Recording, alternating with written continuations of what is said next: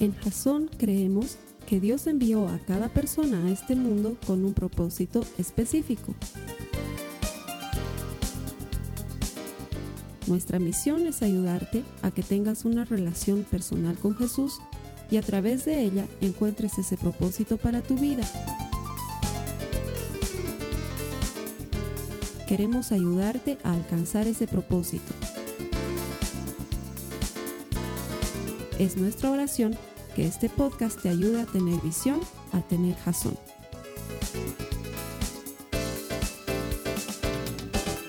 Bienvenido otra semana a nuestros servicios habituales que colgamos en internet a través de Jason en línea, convencidos de que todo el que encuentra a Dios encuentra vida.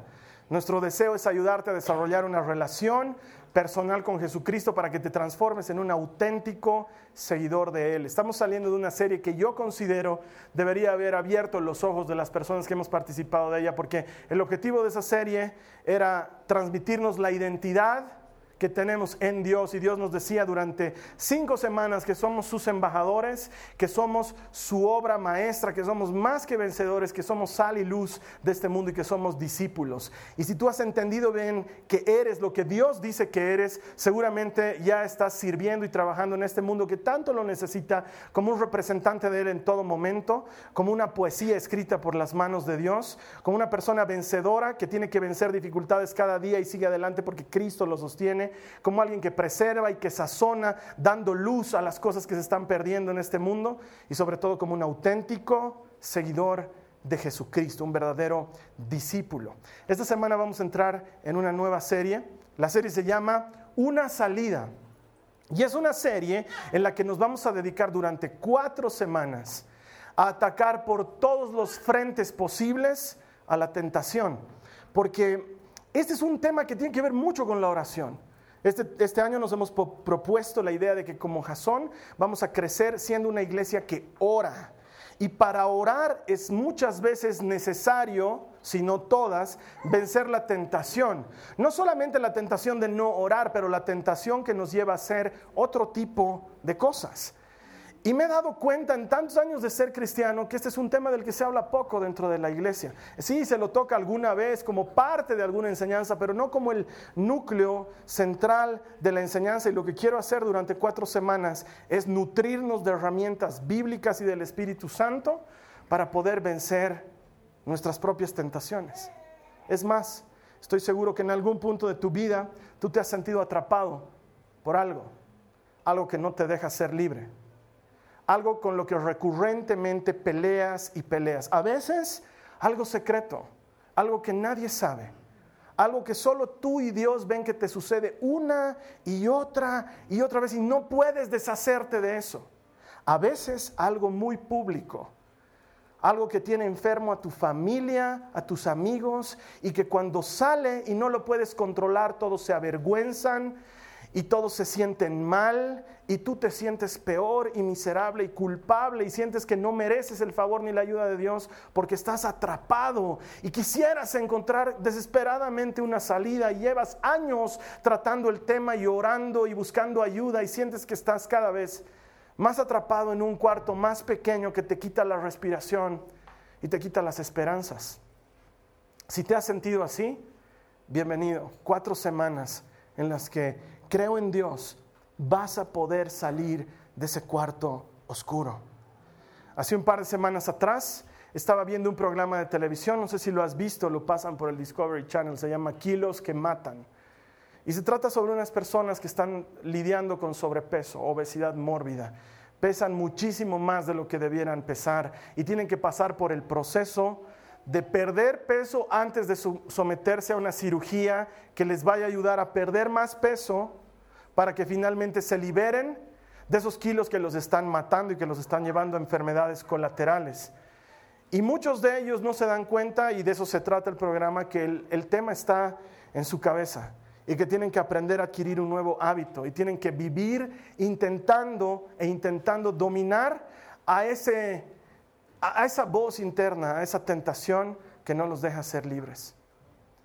Y cuando veía ese programa decía, es exactamente lo que necesitamos hablar en la iglesia, porque probablemente es algo por lo que tú estás pasando. Gracias por estar conectado.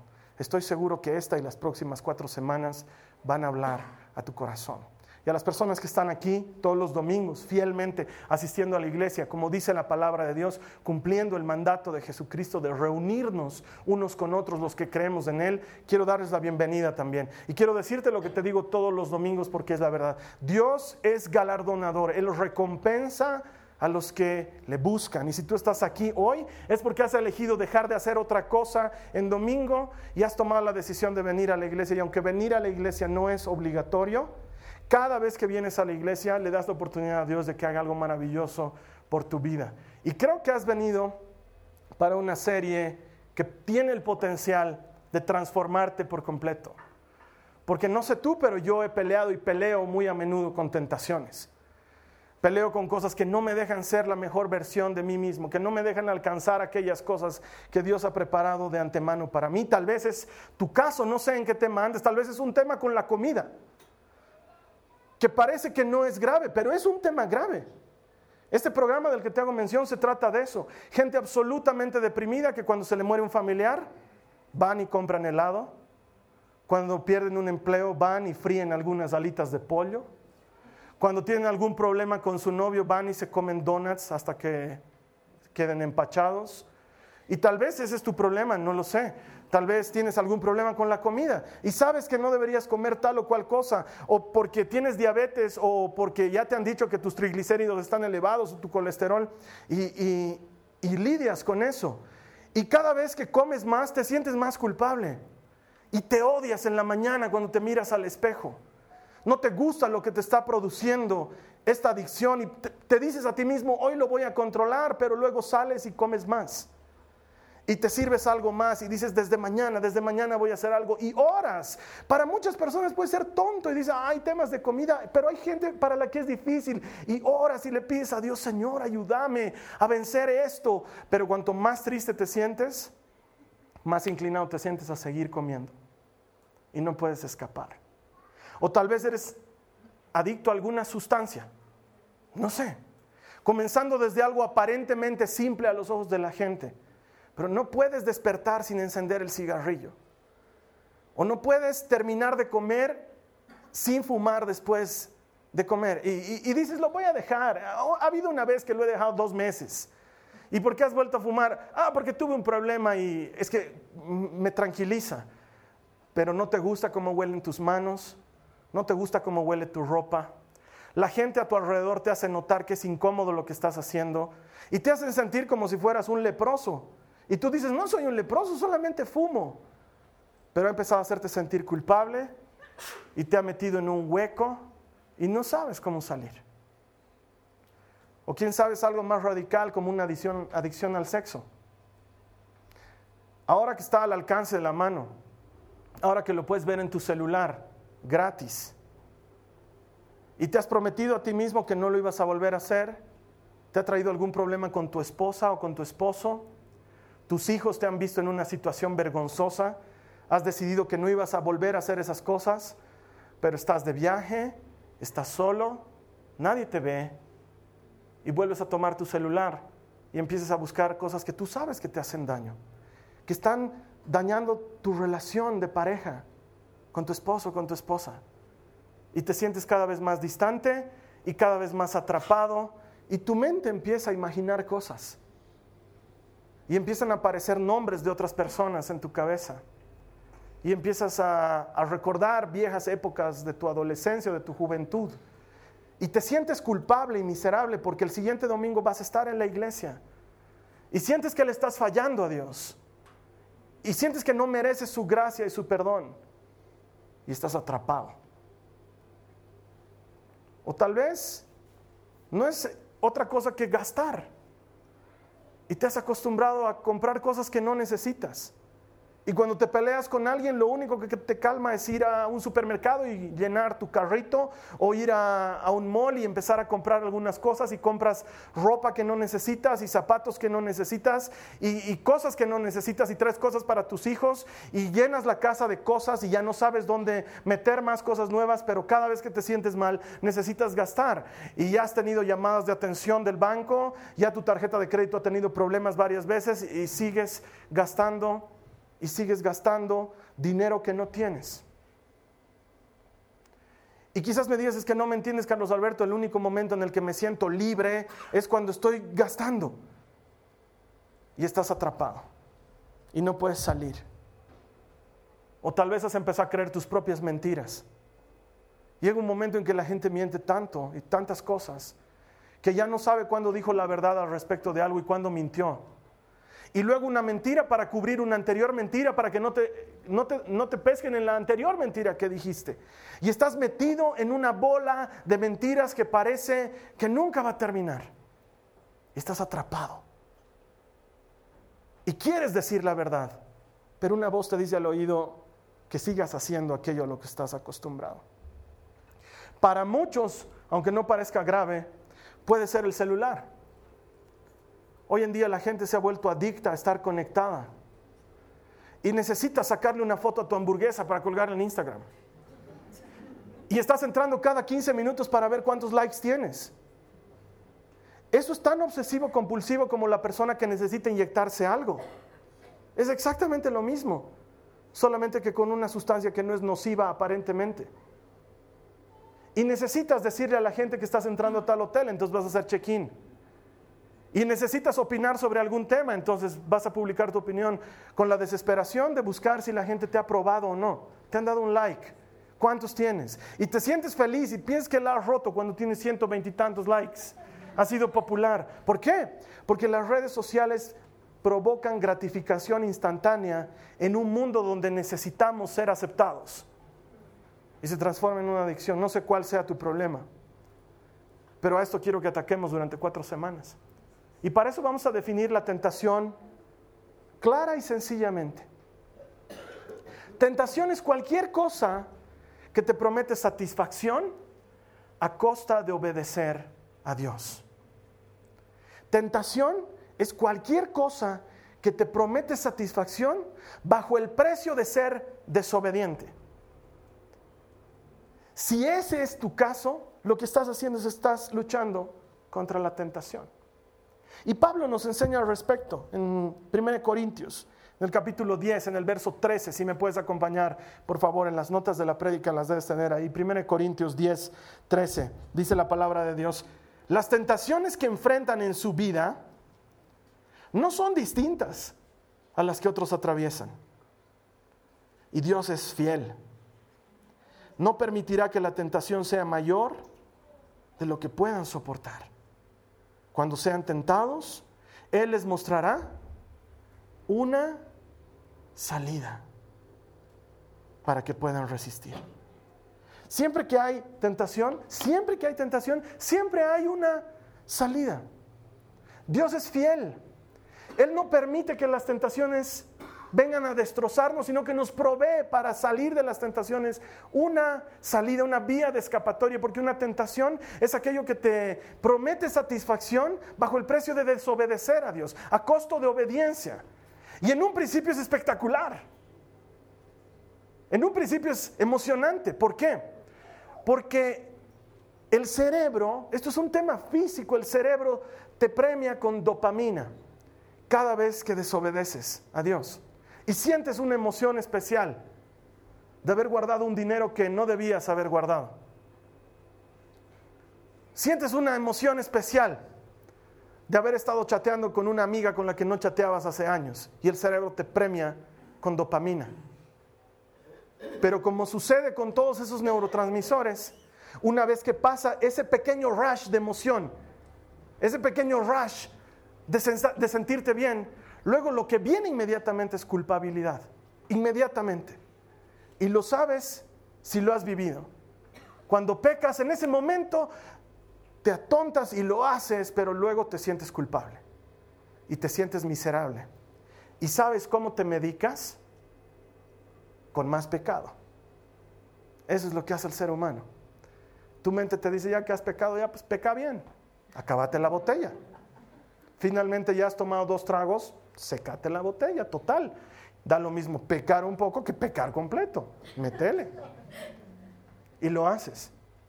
Comenzaste diciendo, no voy a comer ese queque. Y le diste una pellizcada. Y probaste un poco de la cobertura. y, y viene el rush de dopamina. Es emocionante ese rato. Es deli lo que has hecho.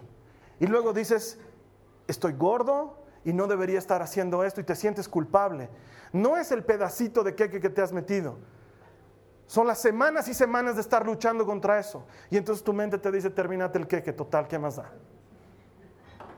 Y te lo terminas. Y te sientes más miserable que antes. Y vuelves a darte otra dosis de, y otras dosis de. Y así matrimonios acaban y personas pierden su vida, su intimidad, su dinero, sus relaciones, sus hijos, su familia. Porque cuanto más culpable te sientes, piensas que lo vas a solucionar pecando más. Pero funciona de una forma diferente. Hoy quiero que aprendamos la base de lo que vamos a ver las siguientes tres semanas. Hoy vamos a sentar la base de lo que es luchar contra la tentación. Lo primero que necesito que aprendas, lo primero que necesito que tomes nota, es que la tentación no es pecado. La tentación no es pecado. Ser tentado no es haber pecado. Acompáñame en tu Biblia a Hebreos 4, 15, por favor. Hebreos 4:15 dice la palabra de Dios, porque no tenemos un sumo sacerdote refiriéndose a Jesucristo, incapaz de compadecerse de nuestras debilidades, sino uno que ha sido tentado en todo, de la misma manera que nosotros, pero sin pecar. Jesús también ha sido tentado, pero no pecó. Estás llegando a tu casa, lidiando contra ese problema de comida. Tu familia lo sabe, ha decidido ayudarte. No sabían que ibas a llegar tan temprano, habían pedido pizza. Y tú llegas y estás luchando, estás haciendo tu dieta de apio. Entonces llegas a la casa y está ahí la pizza y tú dices, no, no, ya estoy fuerte en el Señor y en el poder de su fuerza y no voy a pecar. Y entonces salen preguntas como, aunque no crean, la gente me dice, Carlos Alberto, ¿es pecado que yo huela la pizza? Y si lamo un poquito de la grasita que está chorreando de... No sé, están siendo demasiado técnicos, no tengo idea. Solo te puedo decir que ser tentado no es igual a pecar. El que haya pasado la pizza delante de tus ojos y la hayas olido no es igual a pecar, es, es distinto. Ser tentado no es haber pecado todavía. Has ido al gimnasio, estás con la intención de bajar de peso y ves una chica que viene con un pantalón muy apretadito y prácticamente sin ropa por arriba y tú estás haciendo pesas y te quedas distraído viéndola pasar y luego dices, no, no, estoy aquí para bajar de peso y soy papa casada, soy papa casada y sigues haciendo tus... sigues haciendo tus ejercicios y la chica sale y dejas las pesas y dices, iré a ver que haya algún entrenador que la atienda, no vaya a ser que es nueva en el gimnasio y tal vez no sabe que las pesas están a este lado. El que haya sido tentado no significa que hayas pecado. La tentación en sí misma no es un pecado. Es algo que vivimos todos los días. Muchas veces la tentación puede conducirte a culpabilidad y remordimiento. Porque el enemigo está tratando de que caigas. Y te va a decir, ah, gordito, cochino, has estado oliendo la pizza. has estado oliendo la pizza y tú te vas a sentir mal. ¿Y qué tienes que hacer? ¿Cortarte la nariz? La tentación no necesariamente es pecado. Pero muchas veces la confundimos con pecado porque nos lleva a sentirnos culpables. Recibí una llamada de un amigo que estaba tratando de vencer en su matrimonio porque tenía una doble relación. Y me llama y me dice, Carlos Alberto, me siento muy mal, me siento muy mal. Creo que he pecado y estoy, me siento, soy un miserable, no merezco que me ayuden, no merezco la ayuda de Dios. ¿Qué has hecho? Yo dije, ya este otra vez cayó. Y me dice, lo que pasa es que estoy de viaje y entonces en mi celular empecé a buscar amistades antiguas en Facebook y vi el nombre de una amiga. Y creo que soy el tipo más miserable del mundo por haber estado buscando esto. Y yo le dije un ratito, analizaremos técnicamente lo que ha pasado. ¿Le has pedido, le has hecho una solicitud de amistad? No todavía. Ok. Solo has estado googleando, haciendo una búsqueda. Sí, Carlos Alberto. ¿Estás solo? Sí. ¿Nadie te ha visto? Sí. ¿Podías haberlo hecho? Sí me has llamado a mí, que además soy tu amigo y además soy pastor, qué casualidad. no has hecho nada de esas cosas, no. Yo lo llamaría una victoria apretada. Has pasado raspando el examen, saliste a tiempo, encontraste una salida, me llamaste a mí en lugar de mandarle una solicitud de amistad a ella. No te sientas mal de ser tentado, porque la tentación en sí mismo no es pecado. Es ejecutar esa promesa de satisfacción en desobediencia a Dios lo que se transforma en pecado. Pero inicialmente la tentación es solo una pregunta, es un ¿quieres hacerlo? Es solo una invitación. ¿Quieres salir un poquito de lo que estás viviendo y vivir algo diferente? La tentación en sí misma no es pecado. Segunda cosa, nunca pienses que eres inmune a la tentación. Nunca pienses que eres inmune a la tentación. Mira lo que dice Primera de Corintios en el mismo capítulo 10, el verso anterior a la base de nuestra serie, el verso 12 dice, si ustedes piensan que están firmes, tengan cuidado de no caer. Porque es muy común el dicho que dice, no pasa hasta que te pasa. No acogotan en radiotaxis hasta que te acogotan. No hacen secuestros express hasta que te secuestran express. No asaltan en la calle hasta que te asaltan en la calle. No, a mí esa tentación nunca me... Carlos Alberto, estás hablando de pizzas y de sexo. Yo con eso todo bien a mí nunca me va a pasar esas cosas, yo estoy libre. Gracias a Dios no tengo problemas con eso. Felicidades, pero nunca pienses que eres inmune a la tentación. ¿No sería extraño escuchar cosas como las que escuchamos? Un hombre que amaba profundamente a su familia, realmente la ama, pero se ha visto haciendo un par de cosas tontas que ha terminado por destruir a su familia. Me toca hablar con ellos muy seguido. Gente a la que le digo, ¿y no amas a tu esposa? Y me dicen, sí, la amo. ¿Y por qué cometiste tal estupidez con otra mujer? No sé, Carlos Alberto, soy un estúpido. No he dejado de amar a mi esposa. No he dejado de amar a mis hijos. Solo he sido un estúpido. Un estúpido confiado en que a él no le iba a pasar. Nunca cometas ese error de pensar que estás libre de pecar y decir, ah, no, a mí sí que no me va a pasar. No es extraño escuchar de un médico que es alcohólico. Un médico. Se supone que un médico no debería ser alcohólico. Pero entre cirugía y cirugía, entre yo puedo controlarlo porque sé de estas cosas y ayudo a gente en esto, y un salud que va y un salud que viene, médicos brillantes arruinan su profesión. Yo he conocido más de un par de gran nombre antes gente de quien tú escuchas, ah, vas a ir donde el fulano, sí, ya no, no vayas porque últimamente está muy amigo del trago y no creo que te atienda muy bien. Estás poniendo tu vida en peligro. Lo he escuchado. Probablemente un médico que decía, a mí no me va a pasar. No, yo tengo esto del trago controlado, es, es un whiskycito de vez en cuando.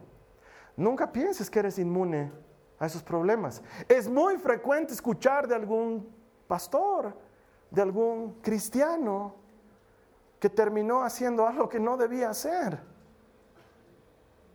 tocando un dinero que no debía tocar, comprando cosas que no debía comprar con dinero que no le pertenecía, o metiéndose con alguna chica del coro, o con alguna hermana de algún otro ministerio, cristianos firmes, que no han dejado de amar a Dios, que han cometido un pecado visible porque en algún momento han pensado, que eran inmunes a la tentación.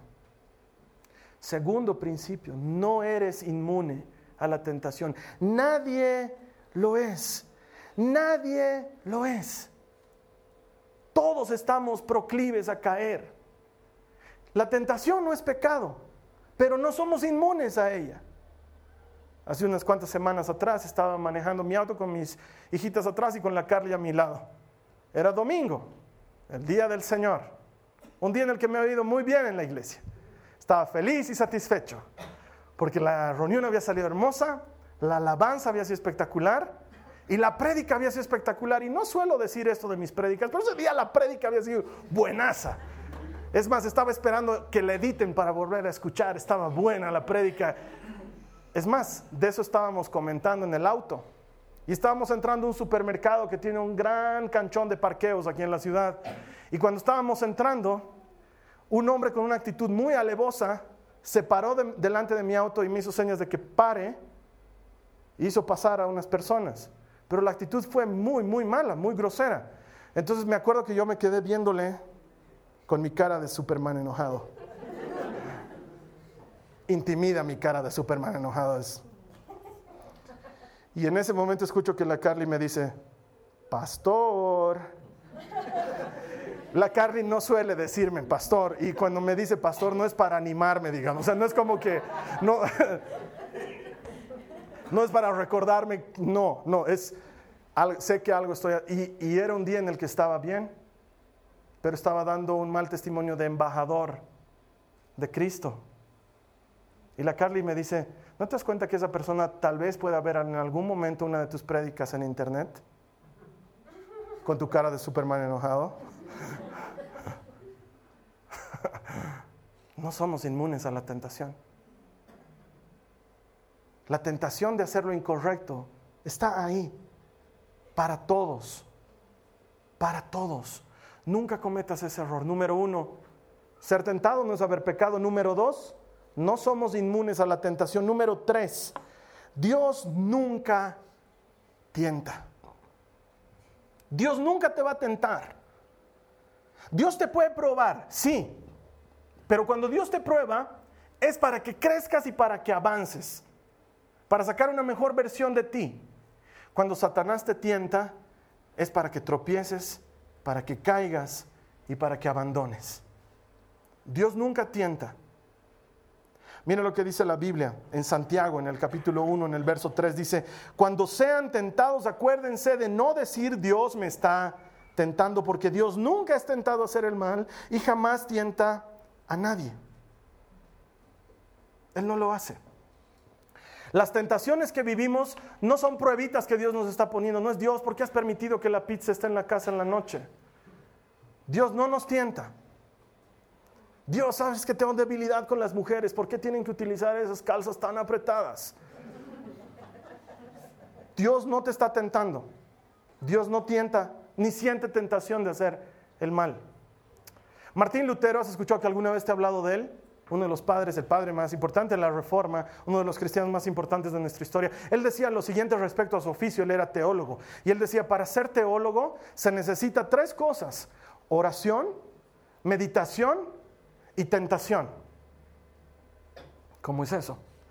Poniéndolo en lenguaje actual. Para ser un cristiano que se aproxima a Dios y que tiene intimidad con Él, necesitas oración, necesitas hablar con Dios. No basta con venir a la iglesia, hay que hablar con Él todos los días. Necesitas meditación, esto es escuchar de Dios, es pasar tiempo en su palabra, es reflexionar sobre las cosas que Él nos dice. Y necesitas tentación, ¿por qué? Para aprender a depender de Dios.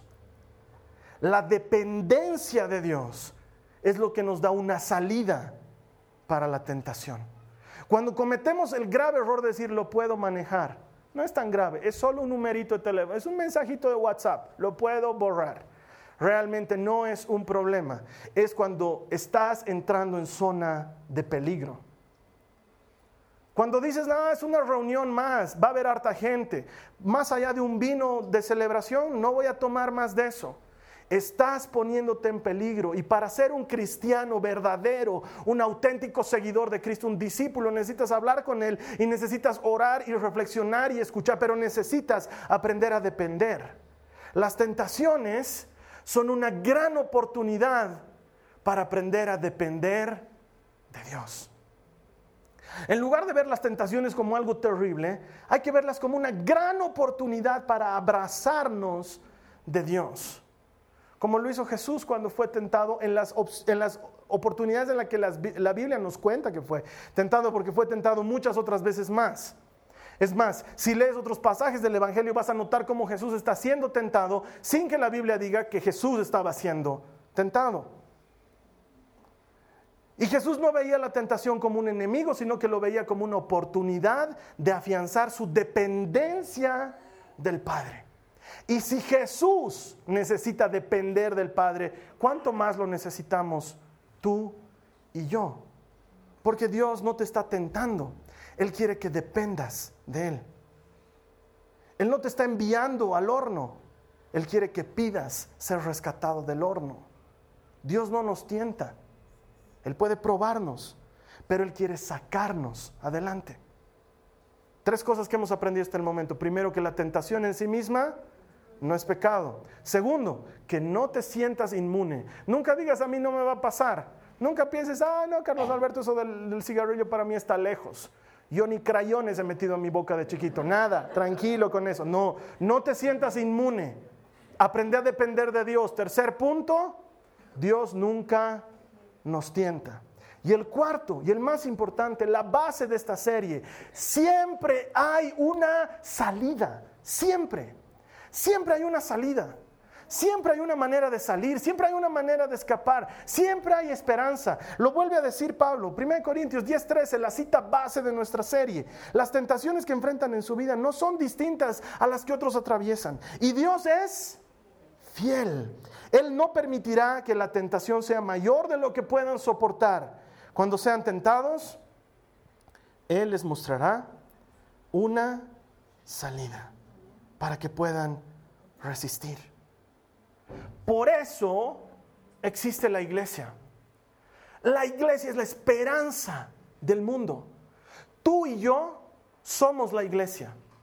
Tú y yo no somos Jasón. Jasón es un hombrecito más. Podíamos habernos llamado también los amigos de Jesús. El nombre no importa. Tú y yo somos la iglesia. Y la iglesia existe para el mundo. La iglesia es la respuesta de Dios para el mundo. La iglesia te provee de cientos de oportunidades para salir de la tentación, herramientas, puertas que te van a llevar a salir de la tentación. Por ejemplo, los compartimientos bíblicos. Te reúnes con gente que se vuelve gente de tu confianza y a ellos les puedes decir, hermanos, quiero pedirles por favor que oren por mí y me ayuden. No compraremos pizza los días de compartimiento bíblico. Estoy luchando contra mi peso. Estoy luchando con salir de esto. Oren por mí y ayúdenme a salir. ¿Y sabes qué? Hemos entendido que cuanto más honestos somos, más fuertes somos.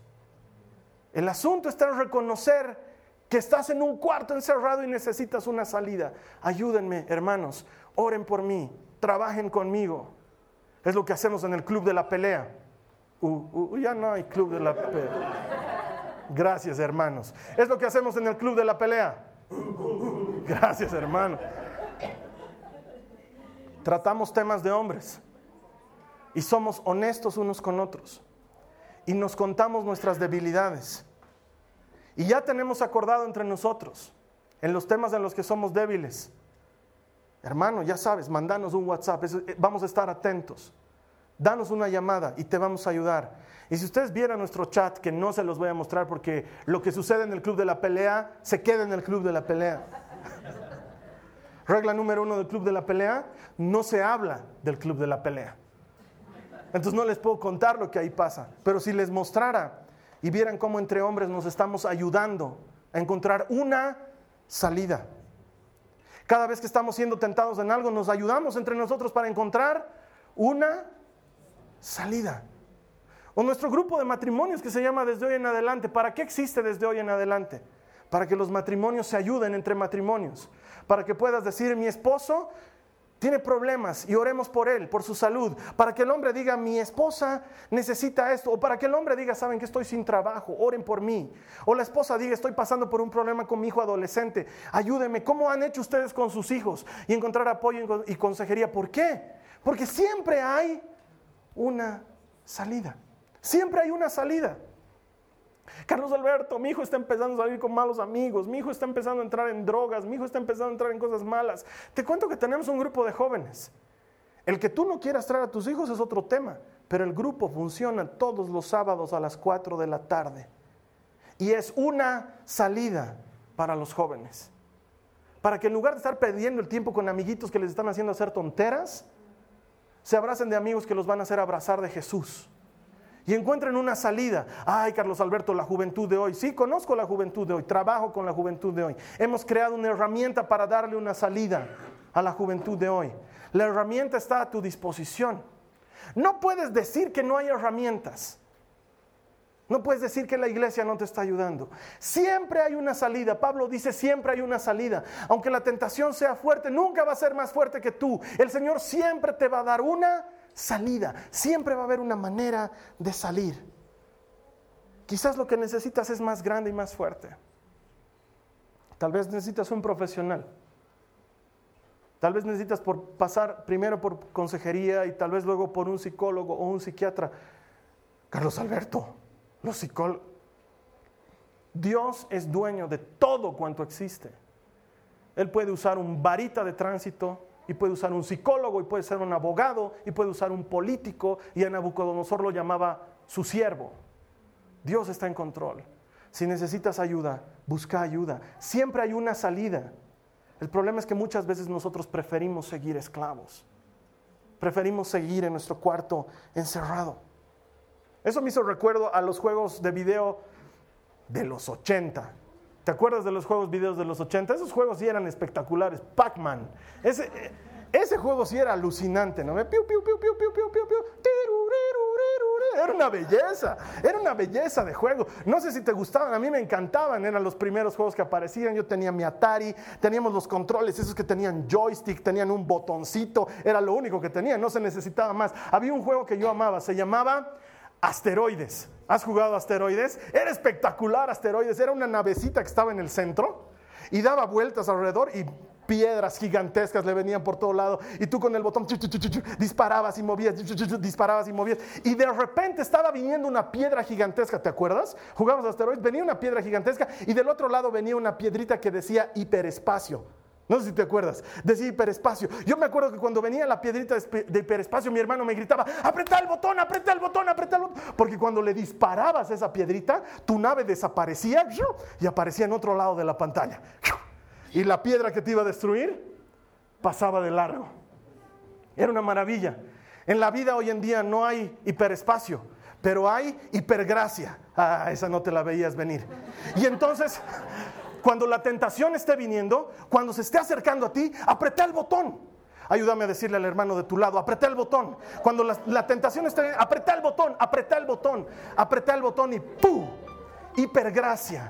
Jesucristo viene en tu auxilio te provee de una salida y consigues ayuda en el momento oportuno.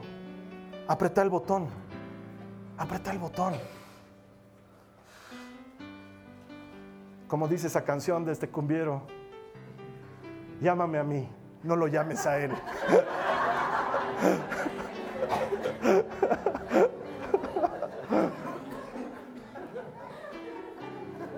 Apreta el botón. Llama a tu equipo de ayuda. Llama a tu SWAT. No sé a qué grupo te hayas metido, no sé con quién te estés haciendo ayudar, pero en la iglesia te queremos ayudar. Aquí hay una salida. Apreta el botón, apreta el botón. No te metas en problemas. Siempre hay una salida. Nunca estás tan metido en el fango como para que Jesús no se meta para sacarte. Y aunque estés metido hasta la coronilla, Jesús se puede meter hasta la coronilla por ti. Hay una salida, hay una salida. Apreta el botón. Cuatro cosas hemos aprendido esta mañana. Primero, no es pecado. La tentación en sí misma no es pecado. Segundo, que es tan importante como el primero, la tentación no es pecado. Lo segundo, no somos inmunes nos puede ocurrir. No te autoconfíes. Depende de Dios. No dependas de ti. Depende de Jesucristo. Tercero, Dios no tienta. No es Él. Él quiere que salgas. Él no quiere que te estanques. Y cuarto, hay una salida. Apreta el botón. Si tú supieras en internet cuánta gente aprieta nuestro botón y nos llegan correos desde otros lugares del mundo. Nos llegan mensajes desde gente de otras partes para que oremos por ellos, para agradecernos por lo que Dios está haciendo por medio de este ministerio en sus vidas. Porque han decidido apretar ese botón, el botón de la salida. No sé qué estaban buscando en internet y terminaron encontrando a Cristo. Apretar el botón. Jesús dentro tuyo es más fuerte que la tentación afuera de ti. Y cada tentación es una oportunidad para aprender a depender de Dios, para aprender que no podemos solos, pero que con Él lo podemos todo. Siempre hay una salida. Vamos a cerrar nuestros ojos y vamos a orar. Te voy a invitar que ahí donde estés conectado, cierres tus ojos. Vamos a orar una oración en la que le vamos a pedir a Jesús que nos ayude a encontrar una salida. Si este es tu caso, si tú no estás pasando por un proceso de tentación o por un periodo de tentación, ora para no creerte inmune. Ora para no pensar que nunca te va a pasar y hablarle a Dios al respecto. Vamos a cerrar nuestros ojos ahí donde estemos. Te voy a pedir que repitas después de mí, Señor Jesús. Te pido que me des una salida. Dile al Señor, dame una salida.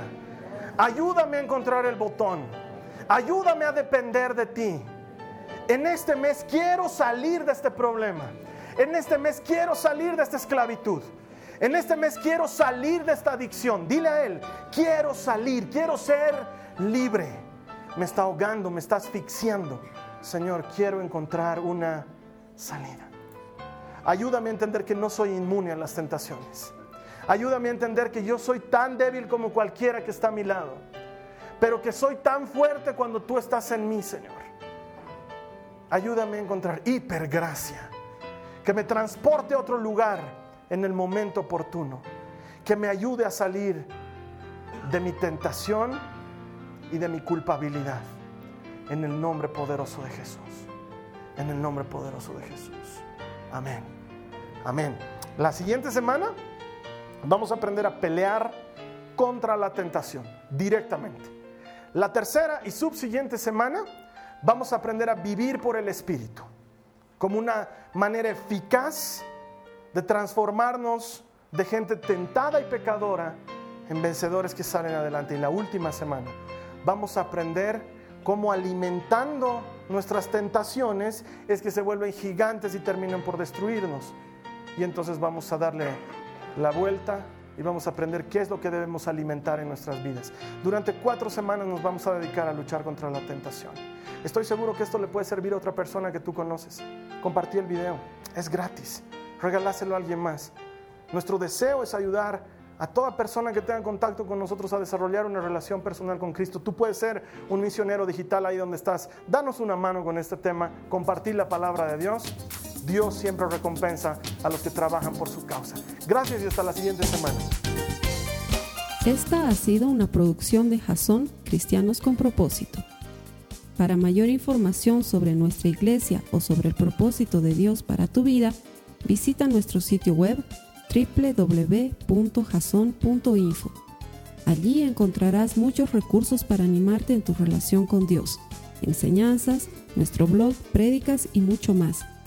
Te lo deletreamos www.jazon.info. También puedes visitarnos en nuestro sitio en Facebook www.facebook.com com barra.